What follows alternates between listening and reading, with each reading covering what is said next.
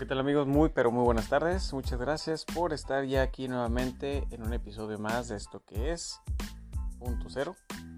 Y el día de hoy vamos a continuar con la segunda parte de la exposición y análisis del maestro Alfredo Jalife en esto que tiene que ver con la primera crisis energética global. Muy interesante los puntos que ha estado tocando en la primera parte y pues vamos a ver qué más tiene por decirnos.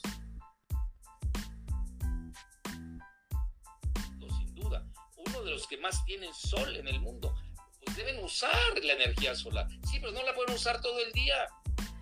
Si necesitan eh, la noche, obviamente ya no van a tener la misma, el, mismo push y necesitan de ese famoso stable backup, el apoyo estable. Y eso hoy lo está dando el gas, guste o disguste. Bueno, ya dicho esto, eh, y, luego eh, Putin está resultando, bueno, ellos manejan mucho la, ustedes lo saben, la, energía nuclear. La siguiente, Giselita, y otra más de Putin. Él anunció que Rusia tiene la capacidad, tiene la capacidad de convertirse en el líder mundial en el mercado emergente de hidrógeno. Escuchen bien, ¿eh? De hidrógeno, sin descuidar el desarrollo sustentable del petróleo, gas y el complejo carbonífero. ¿Qué quiere decir esto? La pluralidad energética. Con todo mi respeto es mi tesis, igual que la de China. No hay que clavarse con uno solo. A ver, regresa a la anterior que era muy buena, Giselita. Bueno, ahí pusiste ahí el hidrógeno muy bien. Gazprom es la principal gasera estatal de Rusia, es la que provee, si no me equivoco, en un 60 y pico por ciento Europa. Y comenta Putin, la transición a la energía verde debe ser suave. Sobre la descarbonización de la economía, juzgan que su balance energético convirtió a Rusia en un líder mundial debido a mayor participación de energía obtenida de plantas nucleares. Bueno, no lo van a creer, está regresando la moda de las plantas nucleares. Adivinen dónde, en Gran Bretaña, y ahorita les doy la cita.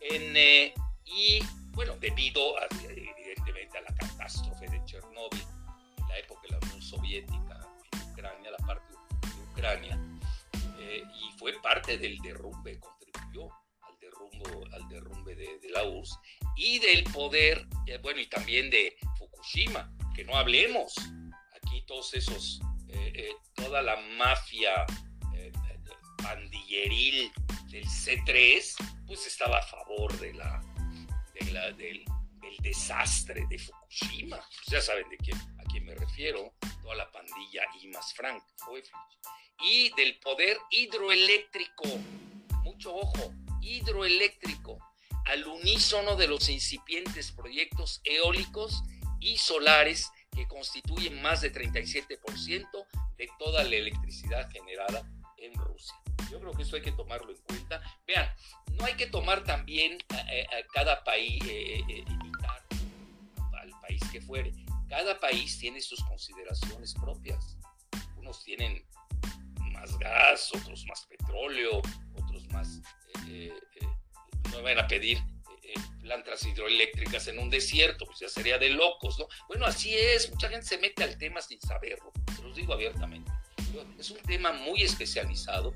Vean, yo por ejemplo, a pesar de que conozco mucho el tema eléctrico, soy muy cuidadoso porque sé que hay gente, eh, es muy complejo el tema, y hay gente muy capaz en México que lo conoce de maravilla, y hay que hacerles caso, ¿eh?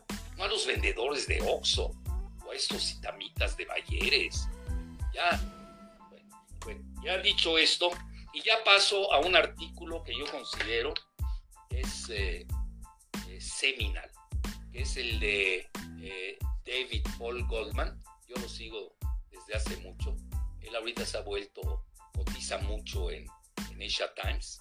Este, por ejemplo, el artículo en Asia Times es premium, hay que pagar de más, aparte de la inscripción. Bueno, en, esto hay que invertir, ni modo. Y vean nada más el título, vean lo que dice, que las ah, burbujas verdes amenazan de eh, eh, bueno, aquí tu pop es como pinchar, ¿no? En los mercados de, bursátiles. Ahí lo tiene. Es un brillante economista. Este, él es israelí estadounidense, pero es de primera. Eso no importa que hay buenos y malos, como todo el mundo. Bueno, y ese buenos y malos también es relativo. Y ahí lo pongo muy cotizado en Asia Times. Juzga correctamente que las burbujas verdes amenazan a hacer esta. Bueno, ¿qué son las burbujas esta famosa economía verde, con la que se querían quedar los globalistas para resetear su agenda global. Eso es importante entenderlo. Y ellos dominar ese mercado vía bursátil. Este se le está cayendo, esa es la realidad. Eh, cuando, y vean qué fuerte frase, el pensamiento mágico, eh, magic thought or thinking, de Estados Unidos, de una agenda verde financiada por cantidades infinitas de dinero, de imprenta, solamente acabarán en lágrimas. Vean, yo me metí a estudiar muy a fondo el, artículo, sobre todo la parte financierista economista. Vean, es demencial. ¿eh? Por ejemplo, habla hasta de 100, escuchen bien lo que les estoy diciendo, 100 millones de millones de dólares, estamos hablando 100 trillion, trillones en anglosajón, escucharon bien la cifra, estamos hablando casi el PIB global, el PIB global, creo que hasta más, PIB global yo me quedé la última vez, andaba en 98, aquí eran 100, bueno, estos 100 millones de millones iban a servir a, apuntalar la burbuja verde y ahora sí le llama a él. Y conste que él no es así anticapitalista, ¿eh?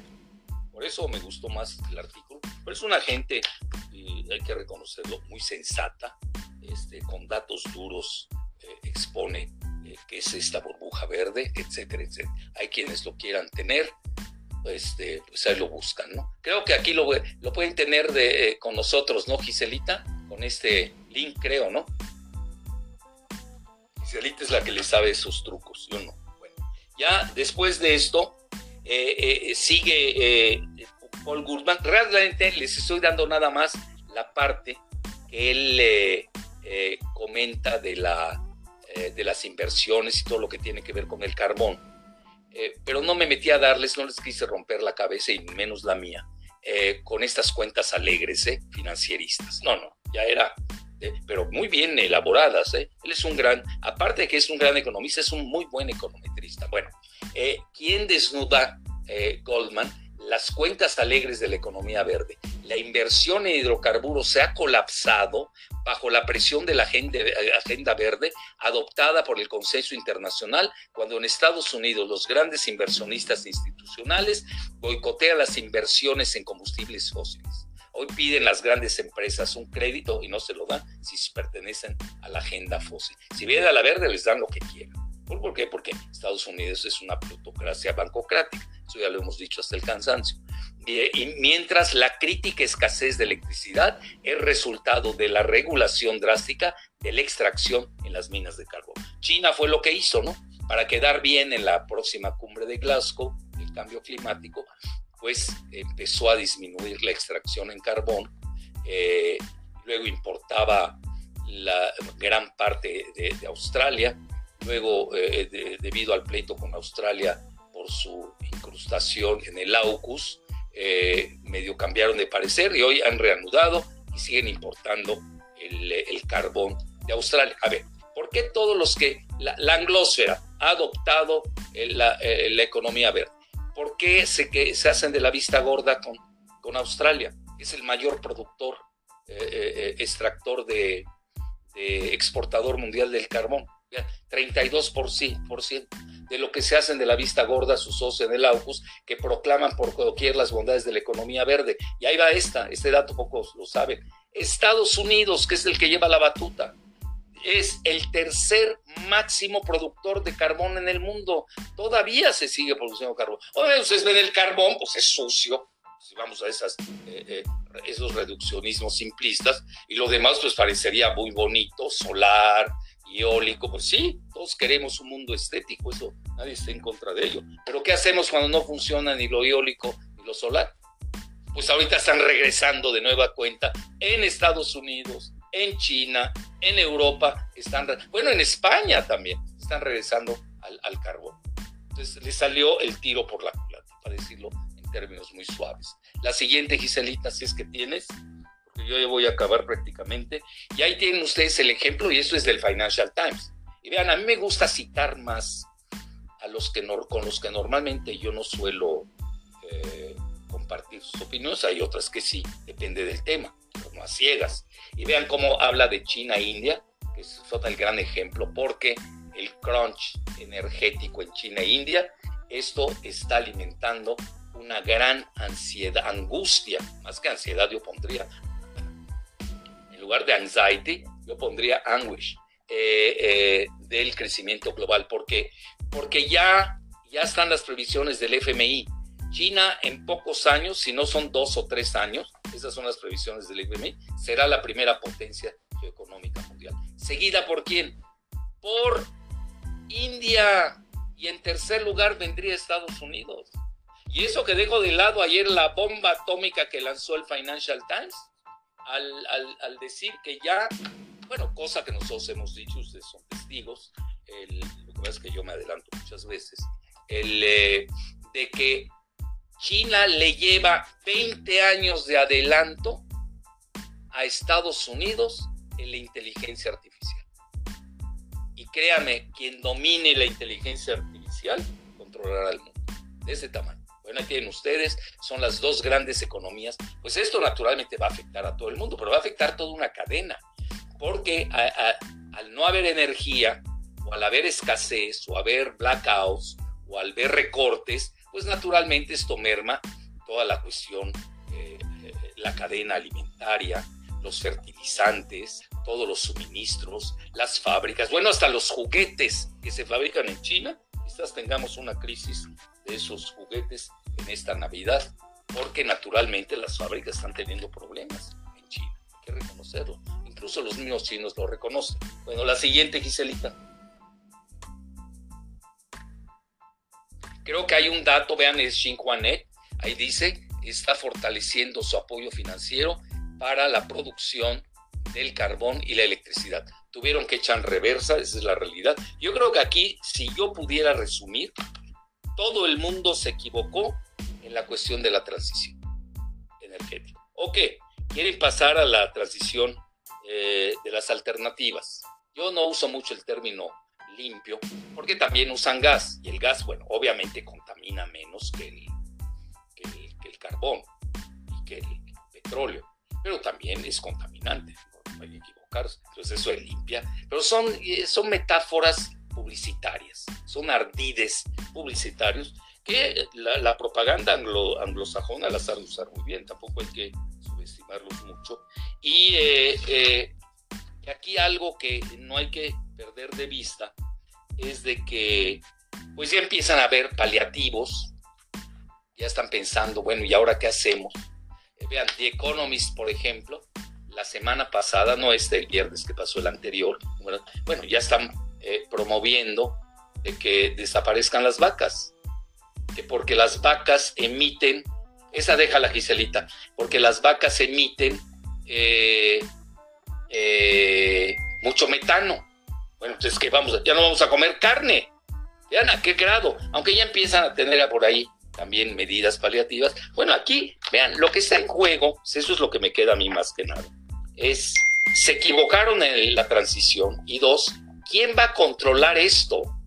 Porque esto tiene impacto e implicaciones geopolíticas muy fuertes. Pues vean lo que está pasando con Rusia y la, Unión Europea. Veanlo. Entonces, oye, ¿tienes la frase de Merkel, Giselita? Ya ven cuando le estaban echando la culpa al zar Vladimir Putin, salió Angela Merkel, que es la primera geoeconomía, ahí está, buenísimo. Eh, eh, tenía eh, salió a decir que no es cierto lo que están, que Rusia está detrás de la crisis de los precios. También eso los precios hay que verlo. Una cosa es el spot market, es decir, la cotización diaria en el mercado abierto. Y otra es la cuando hay contratos de que, que se sugiere para tener mayor estabilidad sean de mediano y largo plazo. Entonces vean, ahí está Angela Merkel, dice, eh, y dice, en mi conocimiento no existen eh, órdenes donde Rusia haya dicho no vamos a entregar, entregarles eh, eh, el gas a ustedes, especialmente en relación al gasoducto en Ucrania. Ahí está, lo desechó, se lo dijo a los reporteros y dice, Rusia puede solamente librar el gas en base a sus obligaciones contractuales, sí, de contratos. Y no solamente así porque sí, bien importantísimo. Vean cómo la misma eh, más afectada por esa crisis, yo diría, de la privatización eléctrica en Alemania, que hoy, por cierto, una empresa, la mayor en Alemania, tú que estás ahorita, si quieres lo hablamos en preguntas y respuestas, Celita, eh, hoy le eh, avisó que ya, privada, por cierto, ya no le iba a dar servicio a su, a, su clientela, así con la mano en la cintura. Ya lo vivió Estados Unidos con Enron, subieron las tarifas en forma estratosférica en, en California y luego quebró, que eran muy asociados a, estaban muy asociados a, a Baby Bush. Bueno, ya casi para concluir, eh, algo pusiste ahí, Giselita, ¿no? Antes pusiste lo del hidrógeno. Bueno, eso me lo pones luego, perdón. Ahora resulta que existe escasez de carbón, véanlo, gas y petróleo, cuando sus precios se han disparado al estratosfera. Es una síntesis que podemos hacer hasta ahorita. La otra, Giselita, que tienes, ¿cuál es? Bueno, el colapsólogo, él es un, eh, está abocado a esos temas del colapso eh, eh, Dimitri Orlov, eh, habla ya de la guerra mundial del gas. Dice, empezó la fiesta. naturalmente, según él, el gran vencedor pues Rusia, ¿no? La siguiente, Giselita, que tengas ahí a la mano, por favor. Bueno, a mi juicio, ¿tienes la de las plantas nucleares? Bueno, vean, aquí esto es importante. Las medidas paliativas inmediatas de corto, mediano y largo plazo. Estados Unidos ya está considerando, debido a la, al alza de los galones de, gasolina que se fueron a las nubes, están considerando abrir ya eh, las reservas eh, estratégicas de petróleo que les duran de un mes de consumo y luego del mes, ¿qué van a hacer? Eh, fue Jake Sullivan, el asesor de seguridad nacional, a presionar a Arabia Saudita para que abrieran la, llave del petróleo y no le, no le hicieron caso. Fíjense lo que son las cosas. ¿Por qué? pues no le conviene. En la última, la reciente reunión de, la OPEP, eh, pues ellos mantuvieron su, programa y no sucumbieron como antes a las presiones de Estados Unidos. Bueno, ¿cuál más tiene, Cicelita, ya casi para acabar?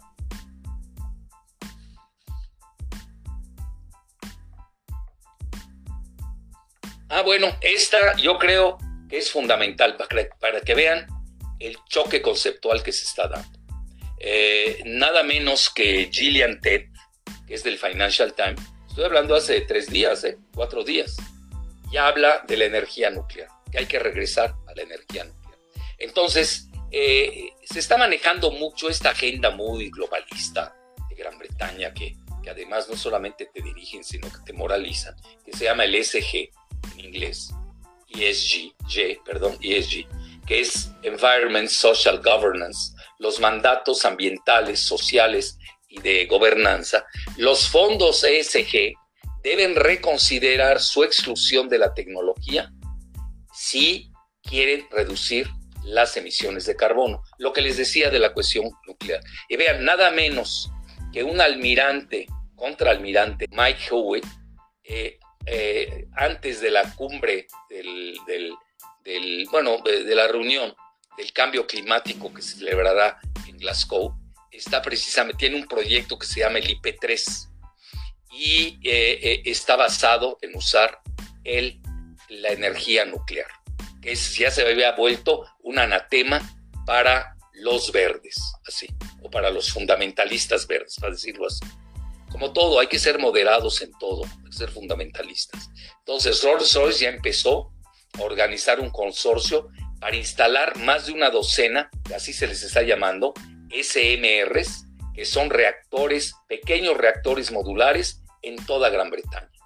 Entonces, el criterio tradicional del ESG, del Environment Social Governance, del ambiente, de la cuestión social y la gobernanza, eh, de, había dejado a la energía nuclear fuera de los fondos. Para que vean el gran truco y la conectividad bidireccional, yo diría más que bidireccional popular, de la bancocracia, la plutocracia, que viene siendo lo mismo, y la City de Londres, de, Londres pues ustedes lo saben, ahí tiene, es uno de los principales centros financieros del mundo, sin constar sus paraísos fiscales eh, como son las Islas Vírgenes Británicas. Bueno, listo. A ver, ¿qué otra tienes ya para concluir casi? Quise. Y ahí está el hidrógeno, vean ahora The Economist este viernes, se lanza con el, dice que es el momento el hidrógeno, también lo dijo el zar Vladimir Putin, pero eh, hay que reconocer que lo manejó menos sesgadamente que otras veces tema y reconoce sus limitaciones por el momento. Y después de varias décadas de dudas, eh, eh, este gas, que es el hidrógeno, está regresando, ¿no? Bueno, o está llegando a, su momento. Bueno, ¿cuál otra tienes, Cicelita? Yo creo que ya casi acabamos, ¿no? Bueno, y yo mi tesis es de que nadie se escapará a la grave crisis global energética. La reforma energética de la 4B, ya no la vean con ojos, por favor, a todos los mexicanos del Congreso, sin excepción de partidos. Ya, este, ya no se encapsulen en sus fundamentalismos. Ya eh, eh, eh, hay que ver hoy, no es lo mismo la reforma energética cuando fueron a regalar el petróleo de México y la electricidad, Videgaray en ese orden, y, eh, ¿cómo se llama? El, a quien dirigía, ah, y a Peña, que fueron literalmente, fueron al Financial Times a regalar los hidrocarburos de México. Entonces ya no es el mismo momento. Hoy estamos en una crisis global, energética, Ahí hay que ver, hay que tener esa visión, no solamente la visión local, que está bien, ahí les, se les debe dar algo a, los empresarios, yo no estoy en desacuerdo que se les dé, pero no darles el control. Hoy los empresarios de Alemania y de, Europa en general y de Gran Bretaña están gritando para que los rescaten los gobiernos, literalmente. Entonces llega en su justo momento la 4T, quienes la evalúen deberán sopesar las severas crisis energéticas por, venir si es que desean que siga existiendo México como país independiente. ¿No tienes más, Giselita? Eso ya es todo, creo, ¿no? Colorín colorado. Bueno, empecemos con las preguntas.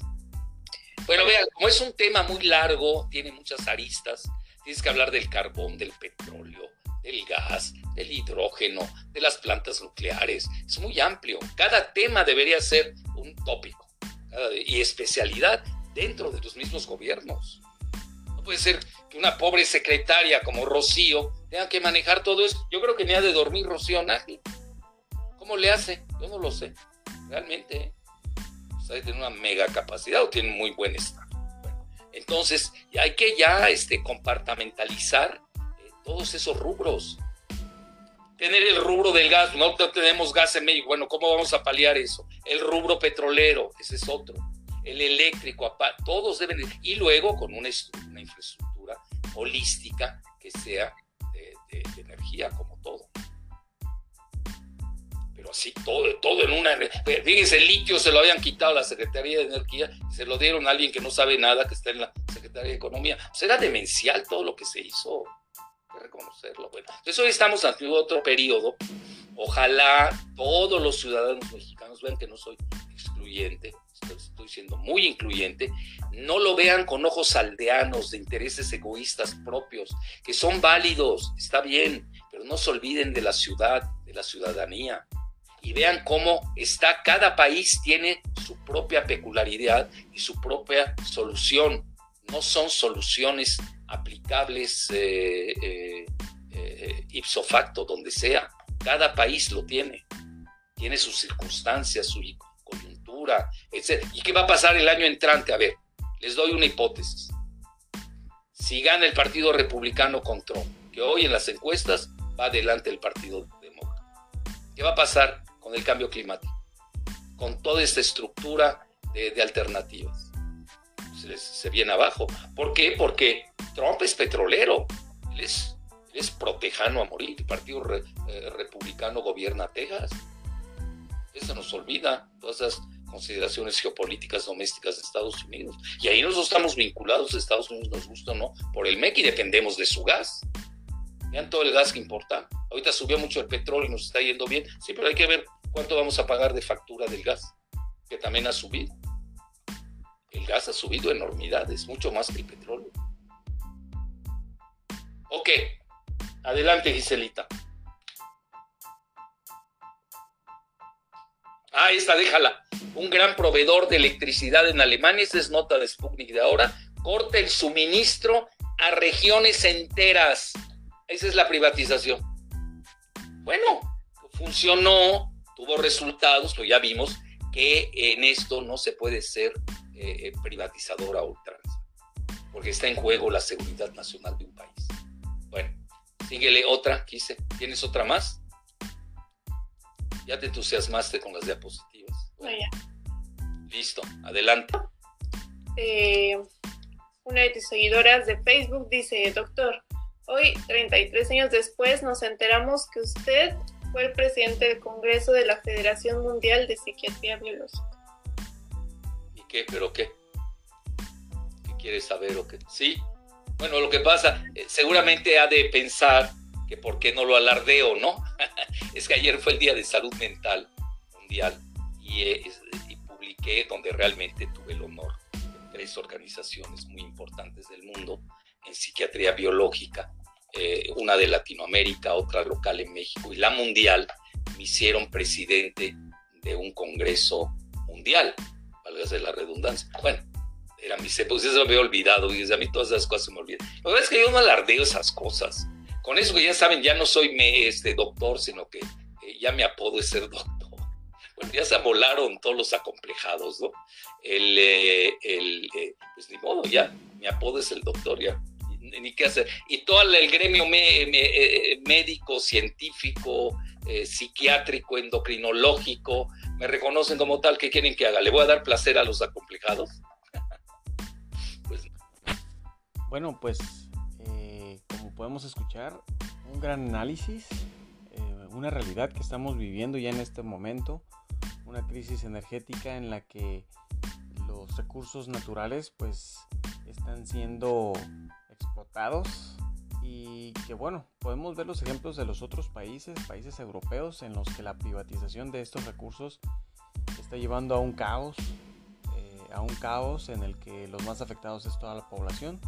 Y todo este tema de la nueva reforma eléctrica eh, viene para favorecer a la población en nuestro país, sin embargo, eh, pues va a traer de todos modos un, un caos, una crisis en la que pues la vamos a vivir y a padecer todos. Entonces, muy importante y, muy certero todo lo que comenta el doctor Jalife.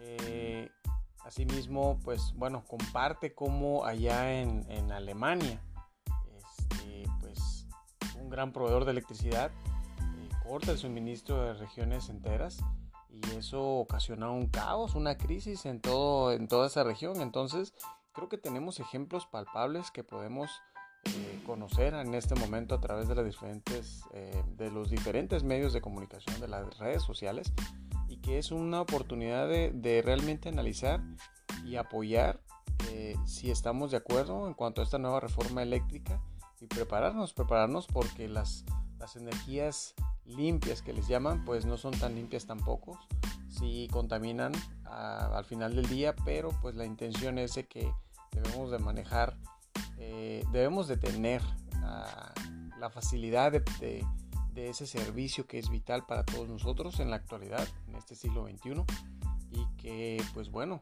está creando mucha controversia, hay muchos críticos que, la, que la tachan como mala y que lo que buscan también pues muchos, ¿no? así como los conservadores es mantener eh, la privatización dársela a algunos cuantos, a algunas empresas privadas y que pues reitero, reitero que toda esa privatización pues va a seguir trayendo caos y crisis en nuestro país. Eh, entonces tenemos que abrir muy bien los ojos, tenemos que empaparnos muy bien de todo esto que se está eh, dando a conocer, estos especialistas como el maestro Jalife y otros, claro, eh, para que nos empapen y nos informen más de toda esta situación que se está viviendo a nivel global. No es nacional en internacional.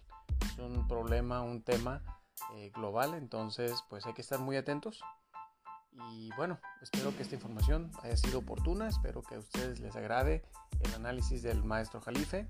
Yo les agradezco como siempre su atención, gracias por haberme acompañado. Nos vamos a escuchar en el próximo episodio y estén muy atentos porque hay mucha información que está eh, pues saliendo y que compete a todo lo que tiene que ver con nuestra política mexicana. Muchas gracias nuevamente, cuídense mucho y hasta la próxima.